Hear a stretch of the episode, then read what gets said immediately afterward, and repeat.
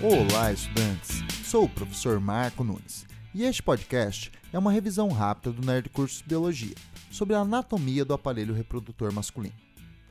Os humanos são dioicos, pois possuem os sexos masculino e feminino separados. Internamente, o aparelho reprodutor masculino possui um par de gônadas, epidídimos, ductos deferentes, um ducto ejaculatório e um canal da uretra, além glândulas anexas, como as seminais, próstata e bulbo uretrais. As gônadas masculinas são os testículos, órgãos localizados no interior da bolsa escrotal, em uma posição que expõe os testículos a uma temperatura menor que a interna do corpo, aumentando a produção de espermatozoides. Se ocorrer uma deficiência na produção de testosterona, os testículos podem ficar retidos no interior do corpo, uma condição chamada criptocardia. No interior dos testículos há vários lobos, preenchidos por túbulos seminíferos. Na infância, os túbulos seminíferos são revestidos internamente por uma camada de células germinativas. Mas, após o início da puberdade, por influência hormonal do FSH, são preenchidos por muitas camadas celulares, que no final da espermatogênese formarão um líquido com espermatozoides, chamado sêmen. De cada testículo parte um tubo chamado epidídimo, onde os espermatozoides ficam alguns dias, ganhando mobilidade.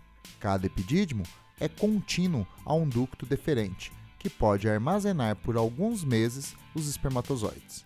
Durante a excitação sexual, os ductos deferentes se contraem, empurrando o sêmen. Na porção final dos ductos deferentes, há as glândulas seminais, produtoras do líquido seminal, uma secreção rica em frutose que nutre o espermatozoide. Os dois ductos deferentes se unem, formando o ducto ejaculatório, que passa no interior da glândula próstata e recebe o líquido prostático, uma secreção de pH alcalino. O ducto ejaculatório se une ao canal da uretra, vindo da bexiga urinária, que conduz durante a ejaculação o esperma com espermatozoides, líquido seminal e líquido prostático para fora do corpo do homem.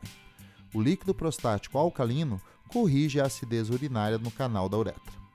Anexo à uretra há um par de glândulas bulbo-uretrais, antigamente denominadas glândulas de Cooper. Elas liberam, antes da ejaculação, um líquido lubrificante, facilitando a entrada do pênis na vagina.